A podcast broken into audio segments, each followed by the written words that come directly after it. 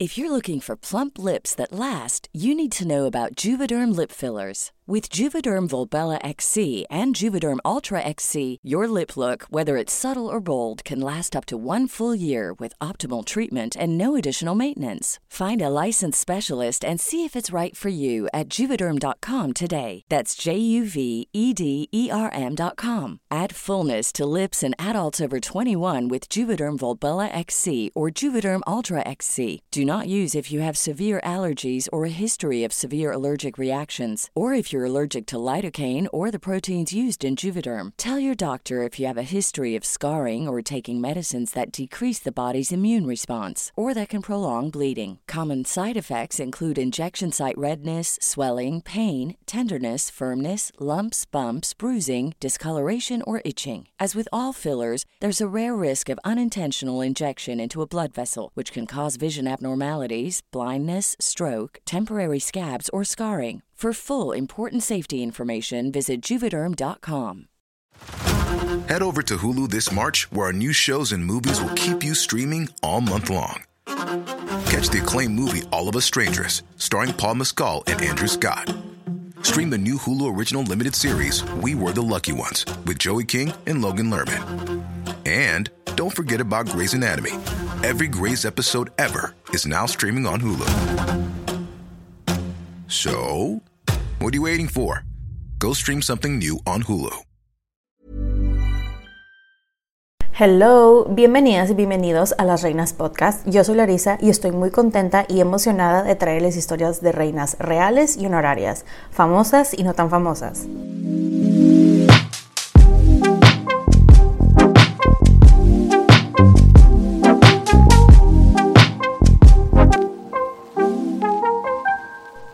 Día de hoy les estaré hablando de una mujer que pasó de isleña a emperatriz. Ella fue la mitad de una de las historias de amor más famosas de la historia. Una mujer que estuvo presente en un momento muy importante para Francia. Una mujer que tuvo toda una vida antes de casarse con su muy famoso esposo. Esta es la historia de Josefina de Beauharnais Bonaparte. Ahora, antes de comenzar, ya saben, quiero hacer unas aclaraciones. La primera, yo no soy historiadora, solamente soy fan.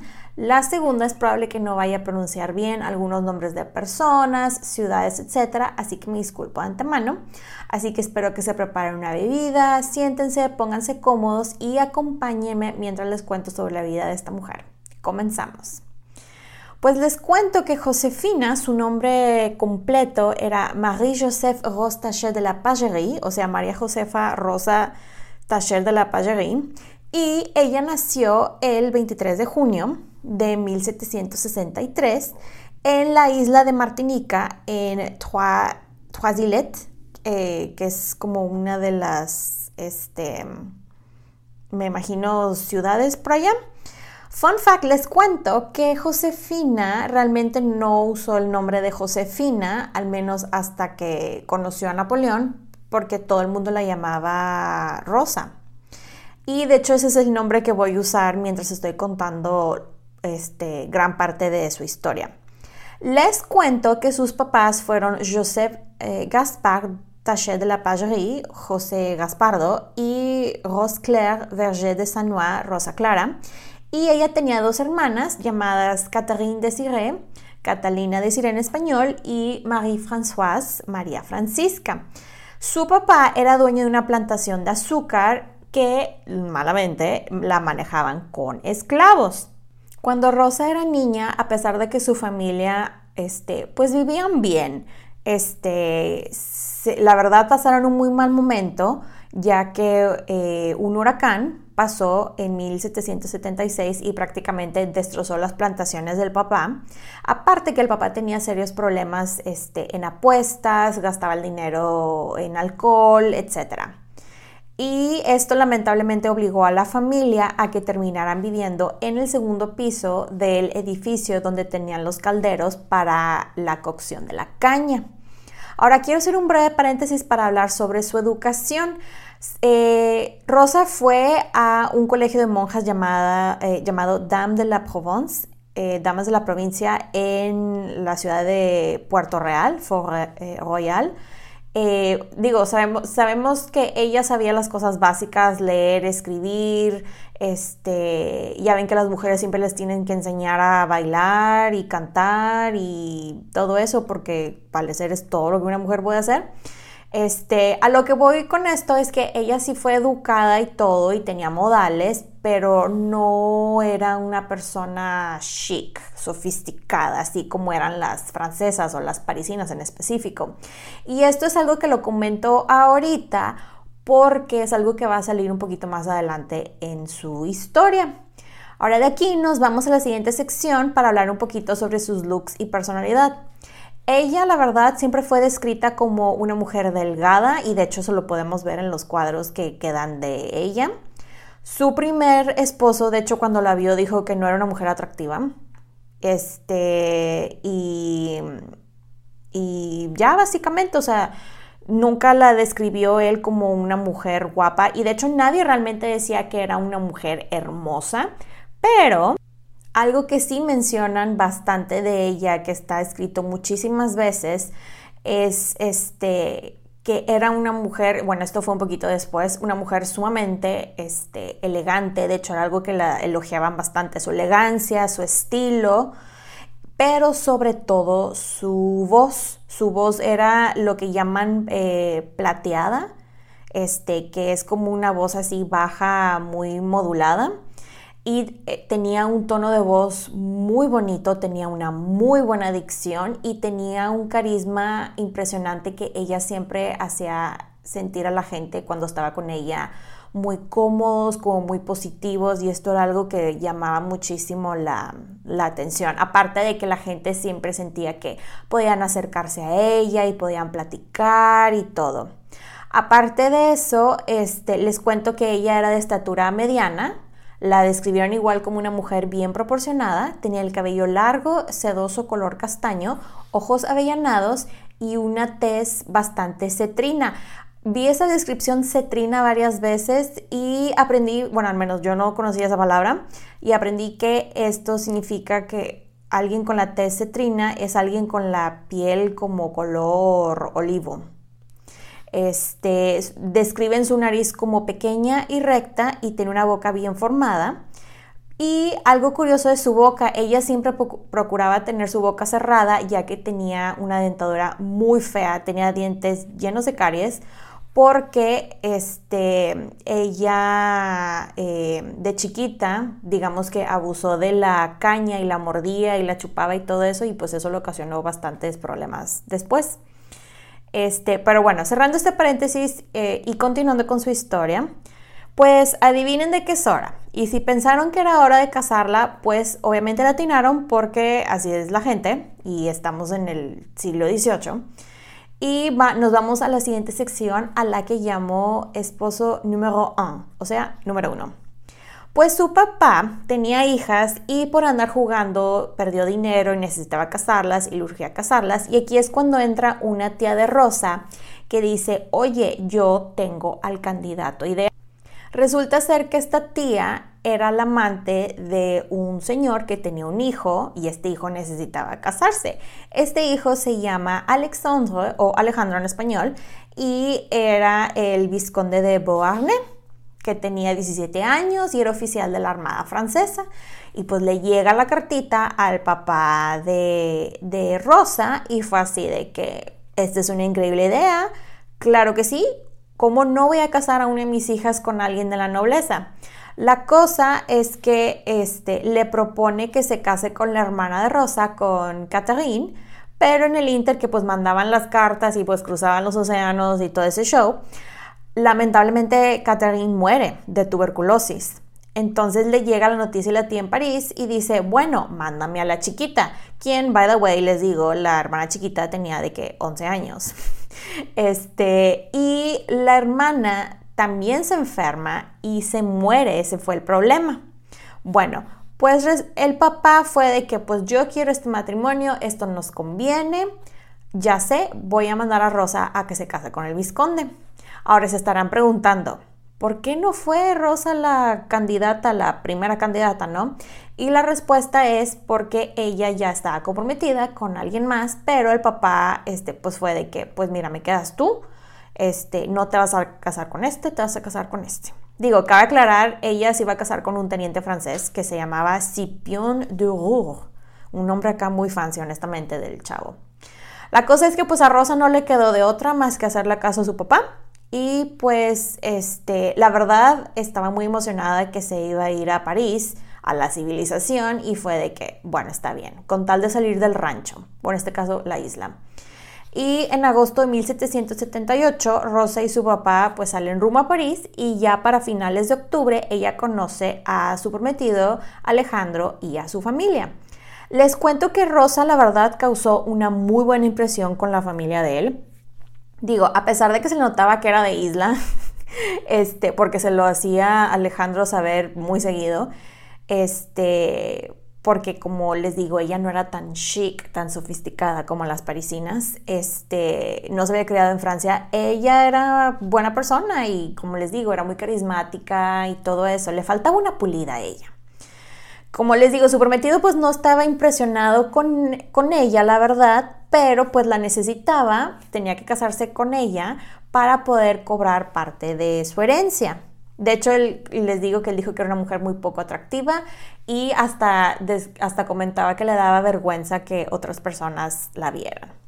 La cosa es que se terminan casando en diciembre de 1779 en una boda súper chiquita. Ella tenía unos 17 años aproximadamente. Y tienen su luna de miel, por llamarlo de esa manera, que es una luna de miel super express. Este, y aquí es cuando pues Rosa se da cuenta que el hombre con quien se casó, o sea, vivían bien, pero no tenían tanto dinero como se lo habían platicado. Ellos vivían en una zona que pues había sido antes muy elegante, pero ya no era tanto. Pero algo que sí, digo, puntos a Alejandro, es que él sabía moverse muy bien en sociedad, que es algo que pues ella, a pesar de que no pasó tanto tiempo con él, le serviría a ella después. A ella sí le da la verdad un shock cultural cuando se da cuenta de que París no era la gran y hermosa ciudad que le habían platicado tantas veces. De hecho, ella decía que había demasiada gente y que era una ciudad asquerosa y apestosa. Pero sí le llama mucha atención todo el comercio, todo lo que se estaba vendiendo todo el tiempo. Este, como les digo, su esposo Alejandro no era muy amable con ella y la veía, la verdad, como su inferior por sus modales y porque él era de la nobleza y tenía sus conexiones aristócratas y cuanta cosa, le pide que tome clases para mejorar sus modales y de hecho ella termina tomando clases de etiqueta, literatura, escritura para poder comportarse, ¿no? Ella la verdad, eh, no dudo que sí, que sí sintiera feo, digo, pues es humana y tiene sentimientos, pero la verdad, por todo lo que leí, Rosa era una mujer sumamente inteligente y ella tenía una habilidad de voltear las cosas hacia lo positivo y pues vio esto de las clases como una oportunidad para mejorarse, para darse un glow up, para convertirse en una mujer pues glamurosa que siempre quiso ser, ¿no? Poco tiempo después, el 3 de septiembre de 1781, nace su primer hijo, a quien llaman Eugène Rose o Eugenio en español, y su esposo Alejandro fue así de que, bueno, ya tuviste un bebé, muy bien que es niño, me voy a Italia, bye, y se fue. Así, se fue. En ese inter, Rosa se da cuenta, que la verdad yo creo que ya se lo solía, que su esposo estaba teniendo una affair, pero la cosa es que este affair, este amorío, era con una prima de ella y tuvieron un hijo juntos y pues esto no le gustó para nada. Ellos se pelean y se reconcilian y déjenme les cuento que parte de la razón por la cual se peleaban Rosa y Alejandro era porque Alejandro no le gustaba que Rosa le escribiera porque tenía muy mala ortografía. O sea, hasta eso se quejaba el hombre. Ay, no, pero bueno. Se terminan ellos reconciliando en 1782 y para finales del año Alejandro se va, se va a Martinica supuestamente a pelear, este, porque Martinica siempre se la estuvieron peleando Francia Inglaterra, Francia Inglaterra, sí. Y su excusa era ir a ver asuntos de ellos, de familia, y para apoyar a Francia, pero la verdad no hizo nada de eso, así, absolutamente nada. La cosa es que eh, Rosa se, que, se quedó en París porque pues ella está embarazada por segunda vez y pues su hijo Eugenio estaba muy pequeño para hacer un viaje tan largo y fue de no, mejor ve tú, yo aquí te espero. Pues les cuento que pasan los meses y Rosa da luz prematuramente y el 10 este, de abril de 1783 tiene a su hija, a quien llamaron eh, Hortensia Eugenia Cecilia. La amante le escribe a Alejandro estando en Martinica, este, que para todo esto les digo, Alejandro no hizo realmente nada, se la pasó tomando con mujeres, eso era lo que según él iba a ir a hacer. La cosa es que le llega la carta del amante y este le dice, este, pues tu esposita tuvo una, una, bebé antes de los nueve meses, yo que tú lo pienso muy bien porque no ha de ser tuyo. Y Alejandro fue así de que, OMG, esta es mi oportunidad para deshacerme de mi esposa.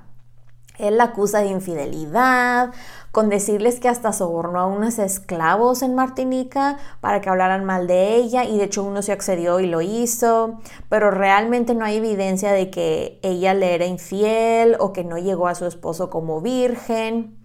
Este, con decirles que hasta la familia, tanto la de Rosa como la de Alejandro, la apoyaron a ella. Y pues llega Alejandro a París, se regresa y la corre de su casa. Y pues ella no le queda de otra y llega al, eh, convento de eh, Pontmont, creo que así se llama.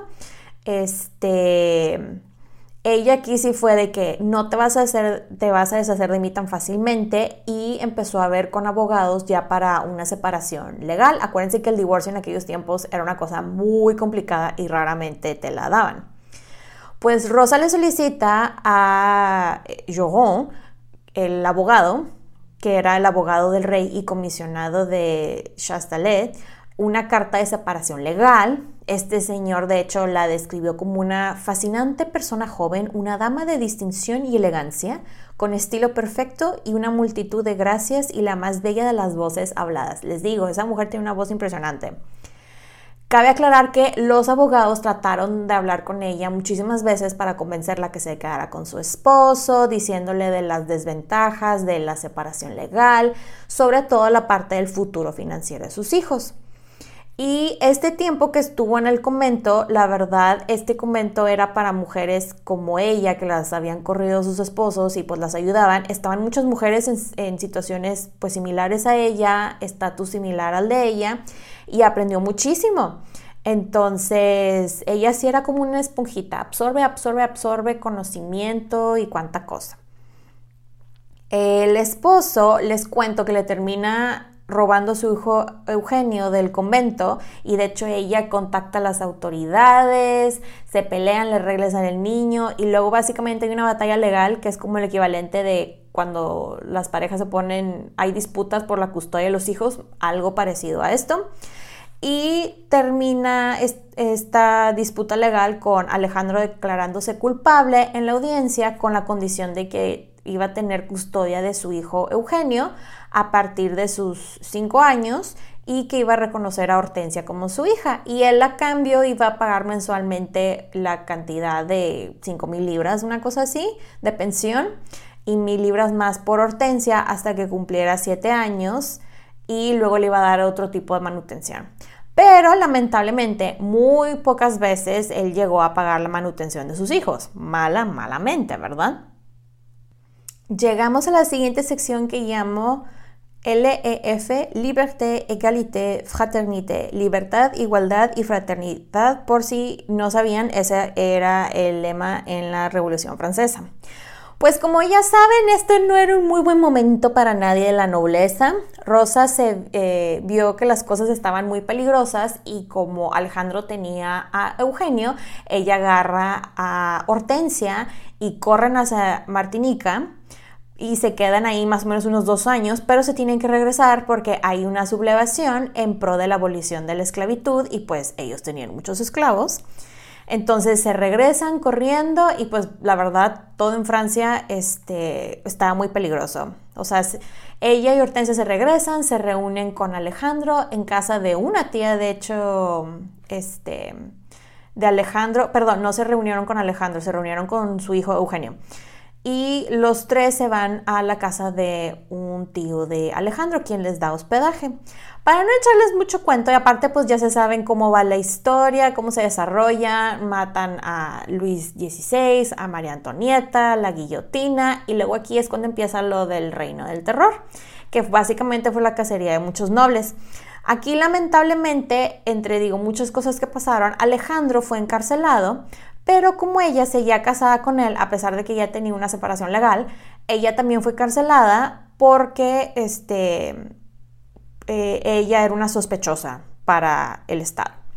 Entonces la mandan a una cárcel y la verdad esta cárcel, que se llama la prisión de Carm, este, como que era la peor de las cárceles a la que te podían mandar.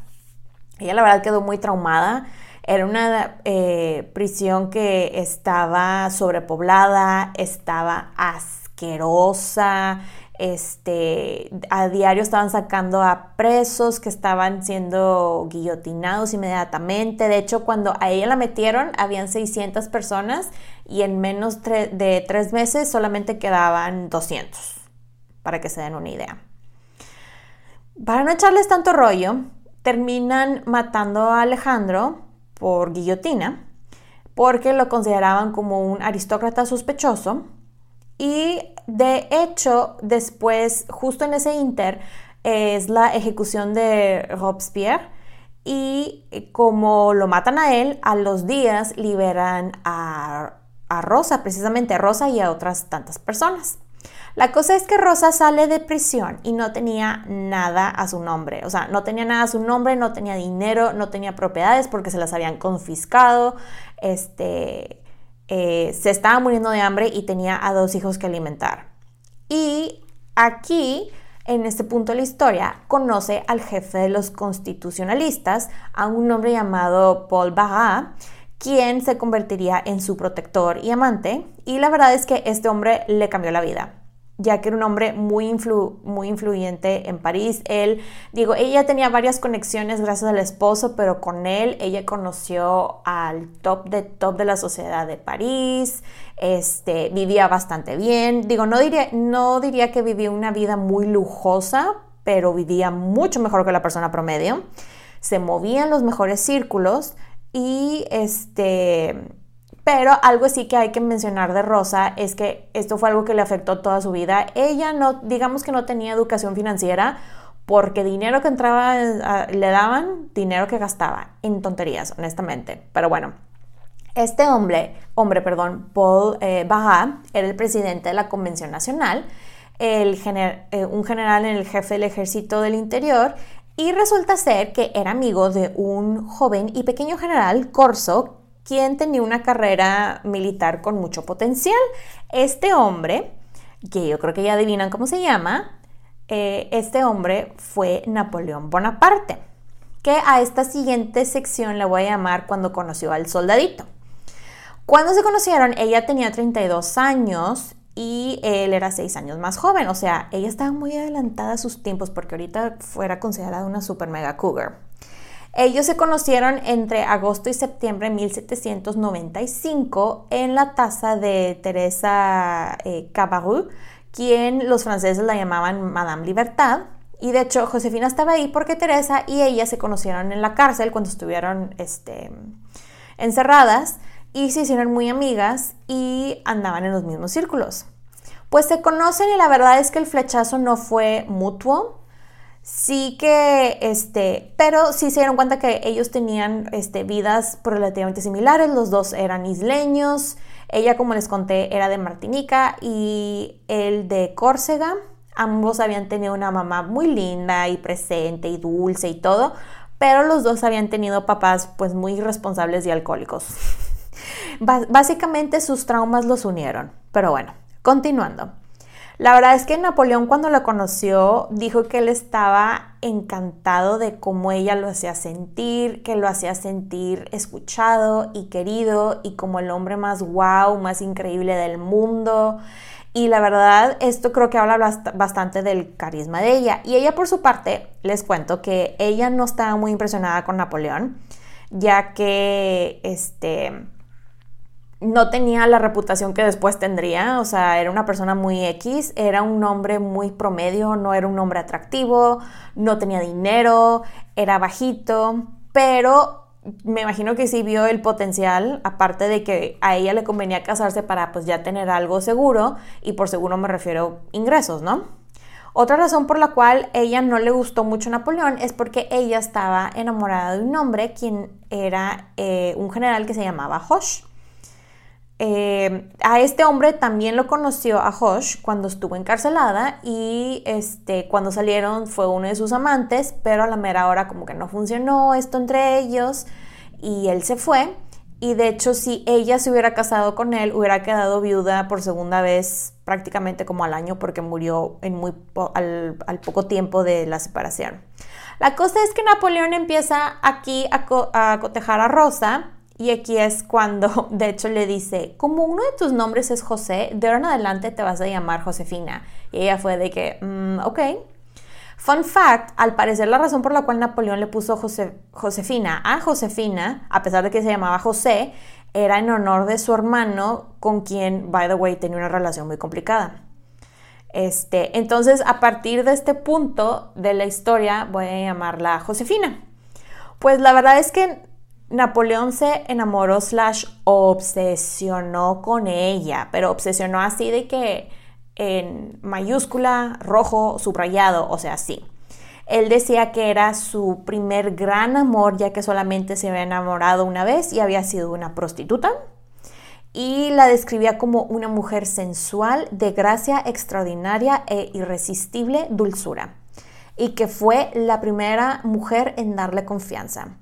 Josefina, por su parte, la verdad, por todo lo que leí de ella, era una mujer muy inteligente que ya había pasado por mucho para enamorarse así, digamos. Ella llevaba su cabeza con su corazón y Napoleón, digamos que dejó el corazón por ahí. Este, la cabeza por ahí, perdón. Fun fact, les cuento que Napoleón ya había sido rechazado por dos mujeres con dinero porque pues ellas no veían el potencial, este, y ya después cuando le propone a Josefina, aparte que se enamoró, pues el matrimonio para él era una sólida conexión francesa, este, porque el hecho de que él era extranjero, él era isleño, los directores de la milicia pues no confiaban mucho en él, no tanto pues. La cosa, les cuento que gran parte del éxito de Napoleón fue una campaña de PR, de relaciones públicas que le hicieron, y parte de esto fue gracias a Josefina y sus conexiones. Como les dije, él era un don nadie, no tenía una carrera realmente militar, ni conquista, ni la reputación que al poco tiempo tendría, pero este, con simplemente hablar bien de él fue de que, ah, mira, lo ponemos de general. La cosa es que Napoleón le pide formalmente a Josefina que se casen y se la presenta a su familia quienes la rechazaron de inmediato. No les gustó, no les gustaba que ella era mayor que él, que ya había estado casada, que ya tenía dos hijos, de que cómo te atreves Napoleón y él de que me vale. Aquí les cuento que cuando se comprometen, Napoleón le regala un muy bonito y ahora famoso y muy caro anillo de compromiso que no sé de dónde sacó ese dinero, pero la verdad el anillo está muy lindo. Les voy a poner fotos en el post dedicado a este episodio. De hecho, el anillo es un estilo toi et moi, tú y yo en español, que básicamente son dos piedras de casi un quilate en corte pera. Una de estas piedras es un diamante y la otra es un zafiro. Yo personalmente no soy muy fan de ese tipo de anillos, pero está muy bonito y son de los anillos este, que de hecho ahorita están muy de moda. Y les cuento que este anillo fue subastado en el año 2013 y lo compraron por la muy módica cantidad de 950 mil dólares. Eh, ellos se terminan casando el 9 de marzo de 1796, que, by the way, Josefina pagó la boda.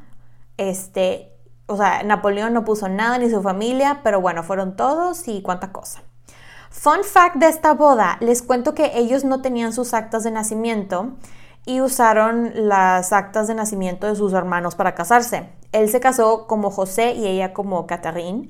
Esto fue porque Napoleón, no sé por qué no tenía un acta de nacimiento, o sea, una, un acta de nacimiento propia, y Josefina no tenía la de ella, y ella sí podía sacarla de ella, pero para hacer eso tenía que regresar a Martinica y en ese momento ya se habían apoderado los ingleses de Martinica y no podía regresar. Entonces fue de que, bueno, pues me caso como mi hermana.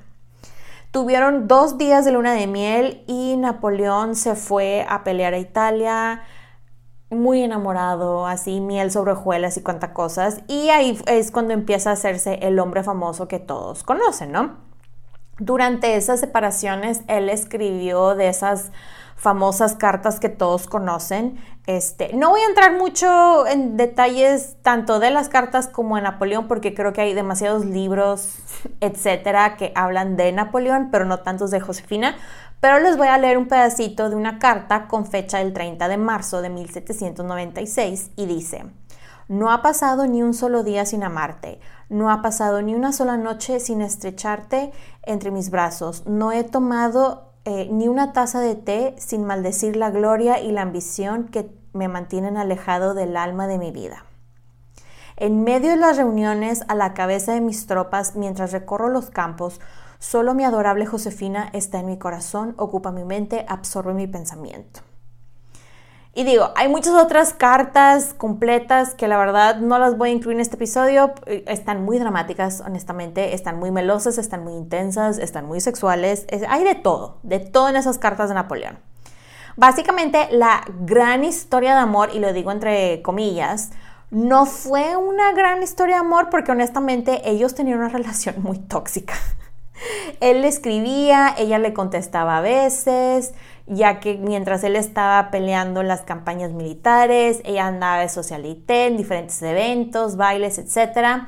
Digo, se sabe que Josefina tuvo varios amantes, de hecho uno de ellos fue un teniente llamado Hipólito Carlos, y que cuando le llegó este chisme a Napoleón, él estaba histérico, estaba furioso y ya de ahí no fue lo mismo.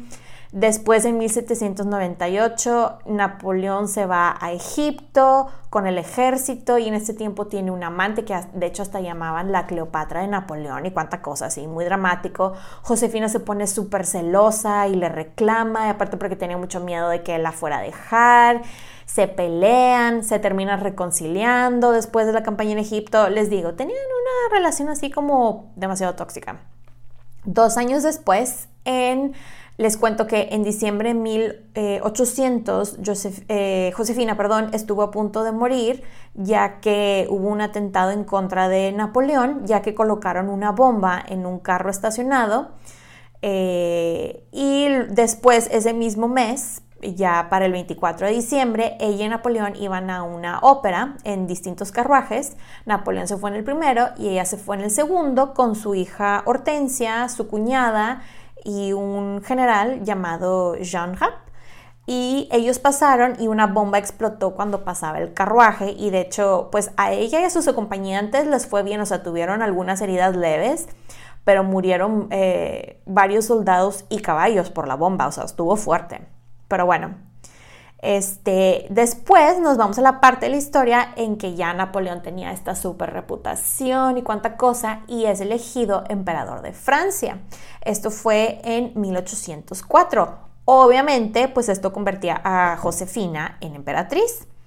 Pues les cuento que la ceremonia de coronación fue oficiada por el Papa Pío VII en la eh, Catedral de Notre Dame en París el 2 de diciembre. Napoleón, la verdad, se autocoronó. Dijo, yo me autocorono emperador de Francia. Se puso la corona y luego después agarró la corona de Josefina y fue de que ella es la emperatriz. Y esto al parecer lo hizo de manera de mostrar su rechazo al clero como potencia. Pues ya para esto, esta parte de la historia, ya habían pasado varios años y Josefina nada más no quedaba embarazada y la corona necesitaba un heredero. La cosa se pone más crítica cuando el sobrino de Napoleón, Napoleón Carlos Bonaparte, el que ya había sido declarado como su heredero, muere. Entonces Napoleón empieza a hacer listas de princesas elegibles y el 30 de noviembre de 1809, mientras cenaban, le dice a Josefina algo así como, Josefina, tenemos que hablar. Nos tenemos que divorciar, no soy yo, eres tú porque no quedas embarazada y yo necesito una esposa que me dé un heredero. Me va a doler que te vayas, pero este, pues te tienes que ir. Digo, me duele mucho, te quiero, pero pues te tienes que ir. Y Josefina pues aceptó por el bien de Francia. La verdad no le quedaba de otra porque prácticamente a los días le hicieron las maletas y las dejaron listitas y para que se fuera, así. Y de hecho tuvieron hasta una ceremonia de divorcio. Esto fue el 10 de enero de 1810, en la que cada uno leyó una declaración de devoción hacia el otro, que se me hace algo ridículo, pero bueno, cada quien. Aquí esta parte se me hace bastante interesante y les digo por qué. No dudo que Napoleón sí la quería, porque siempre decía que la quería y todo, pero él ya para esas alturas, él ya era el gran emperador, él ya se sentía más Dios que hombre y eh, él quería una esposa real, no una isleña como él, y quería que sus herederos fueran de sangre real. Que... Pero la cosa es que miren, a los meses ellos ya están divorciados. Napoleón se casa con María Luisa de Austria y con ella por fin tuvo el heredero que siempre había querido al, pues, al año prácticamente. Les cuento que Napoleón insistió que Josefina conservara el título de emperatriz este, de hecho, él dijo, y cito, es mi voluntad que ella conserve el rango y el título de emperatriz, especialmente que nunca dude de mis sentimientos y que siempre me considere su mejor y más querido amigo. Eh, bueno, ella después del divorcio compró el Château de Malmaison, que es el castillo de Malmaison, en donde tenía su corte, que de hecho le había mandado Napoleón. Este, para abril de ese año, aparte de su título de emperatriz, le dio el título de duquesa de Navarra y ahí se quedó viviendo, la verdad, una muy buena y cómoda vida en Malmesón. Ahora llegamos a la penúltima sección que llamo el final. La verdad, no pasó mucho tiempo después del divorcio y Josefina se enferma y termina muriendo de neumonía en su castillo de Malmesón el 29 de mayo de 1814 hicieron toda una eh, procesión perdón, y vieron el féretro pasar cerca de 20.000 personas en París. Este, les cuento que ella fue enterrada en la iglesia de San Pedro en Ruil, eh, Ruel, perdón, su hija, de hecho, eh, su hija Hortensia fue enterrada junto a ella. La verdad, la tumba está súper fancy. Les voy a poner fotos igual en el post, pero el nivel de detalle está impresionante, la verdad. O sea, mandaron traer mármol de Italia y cuánta cosa. De hecho, cuando, este, les cuento que cuando Napoleón se enteró de, de su muerte, mientras él estaba exiliado en la isla de Elba, él se encerró en su cuarto por dos días, no quería ver a nadie, no quería comer, no quería nada. Y después dijo, realmente amaba a mi Josefina, pero no la respetaba. Y sus famosísimas últimas palabras, ya cuando se estaba muriendo, fueron France, l'armée, tête d'armée, Josephine, que en español fue Francia, el ejército, la jefa del ejército, Josefina. Bueno, pues hablemos un poquito de su legado. La verdad es que su legado es bastante extenso, así que voy a empezar por sus eh, descendientes. El hijo de Hortensia, Napoleón III, se convirtió en emperador de Francia. El hijo de Eugenio Maximiliano, Maximiliano de Beauharnais, el tercer duque de, no sé cómo se pronuncia esto correctamente, pero es Leuchtenberg se casó con un miembro de la familia imperial rusa y recibió el título de Alteza Imperial y fundó la línea rusa de la familia de los Beauharnais.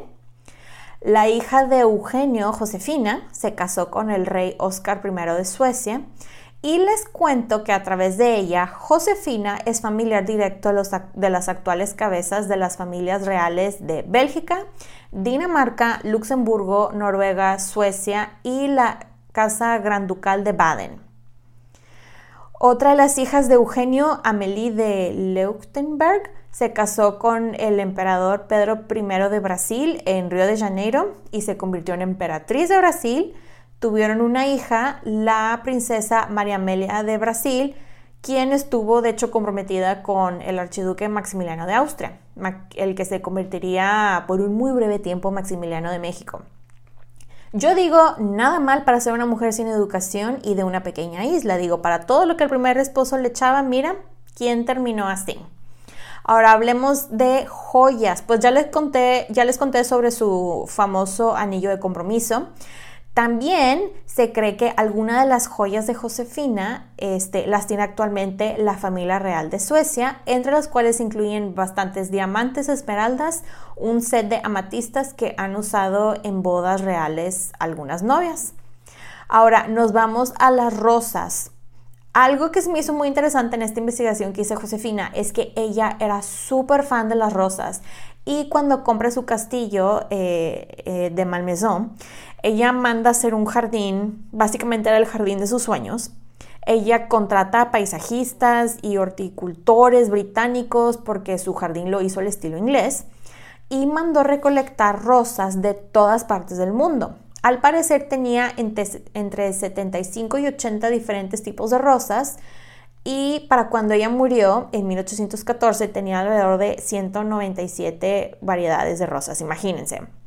Les cuento que un horticultor que ella contrató, un hombre llamado André Dupont, creó 25 diferentes tipos de rosas mientras trabajaba con ella y ella básicamente hizo que los jardines de rosas se hicieran increíblemente populares porque la gente la quería copiar. Le dedicaron varias rosas a ella como la imperatrice Josephine y la rosa Josephine Beauharnais y una que se llama Souvenir de la Malmaison, este, el recuerdo de Malmaison, que fue nombrada en su honor por el gran duque ruso que plantó uno de los primeros este, ejemplares en el Jardín Imperial de San Petersburgo. De aquí nos vamos a su legado en el arte y les cuento que Josefina era súper fan del arte y trabajó con muchísimos artistas a lo largo de su vida. Era fan y apoyó a varios artistas como Jacques-Louis David, eh, François Gerard y de hecho, pero al que más cuadros le encargó fue un hombre llamado Antoine Jean Gros, que él fue el que pintó la famosísima pintura de Napoleón llamada General Bonaparte en el puerto de Arcole del 17 de noviembre de 1796. Esta pintura básicamente fue parte de la propaganda y de la iconografía de Napoleón, o sea, esto fue parte de la publicidad que le hicieron. Y esta pintura les cuento que actualmente está en, Versalles, pero hay réplicas en el Museo de Hermitage en San Petersburgo y hay otra en el Louvre. A Josefina también le gustaban bastantes las esculturas y de hecho encargó cuatro obras eh, muy importantes a un escultor italiano llamado Antonio Canova. Eh, una de estas es la bailarina con las manos en las caderas, otra es las tres gracias y les cuento que estas, estas perdón, cuatro esculturas fueron vendidas al zar Alejandro de Rusia y ahí es donde están actualmente. Están en, museo, en el Museo del Hermitage en San Petersburgo. Por último les cuento que había una estatua de Josefina que estaba instalada en el Parque de la Savane en el centro de Fort-de-France pero en 1990 por actos de vandalismo le mocharon la cabeza, le cortaron la cabeza y le aventaron pintura roja.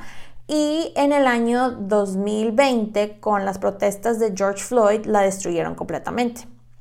Cierro este episodio con la siguiente frase de Josefina. Una carta es el retrato del alma. Espero que les haya, haya gustado este episodio. Bye. Pueden encontrar los episodios de Las Reinas Podcast en diferentes plataformas como Spotify, YouTube, Apple Podcast y Amazon Music. Y también están mis diferentes redes sociales como arroba las reinas podcast para Facebook e Instagram y arroba las en Twitter. Recuerden suscribirse, darle like, activar la campanita para recibir notificaciones, descargar los episodios y compartirlos. Incluso pueden dejar su rating y review. Muchas gracias por escucharme y por apoyar a este podcast. Nos escuchamos en dos semanas. Bye.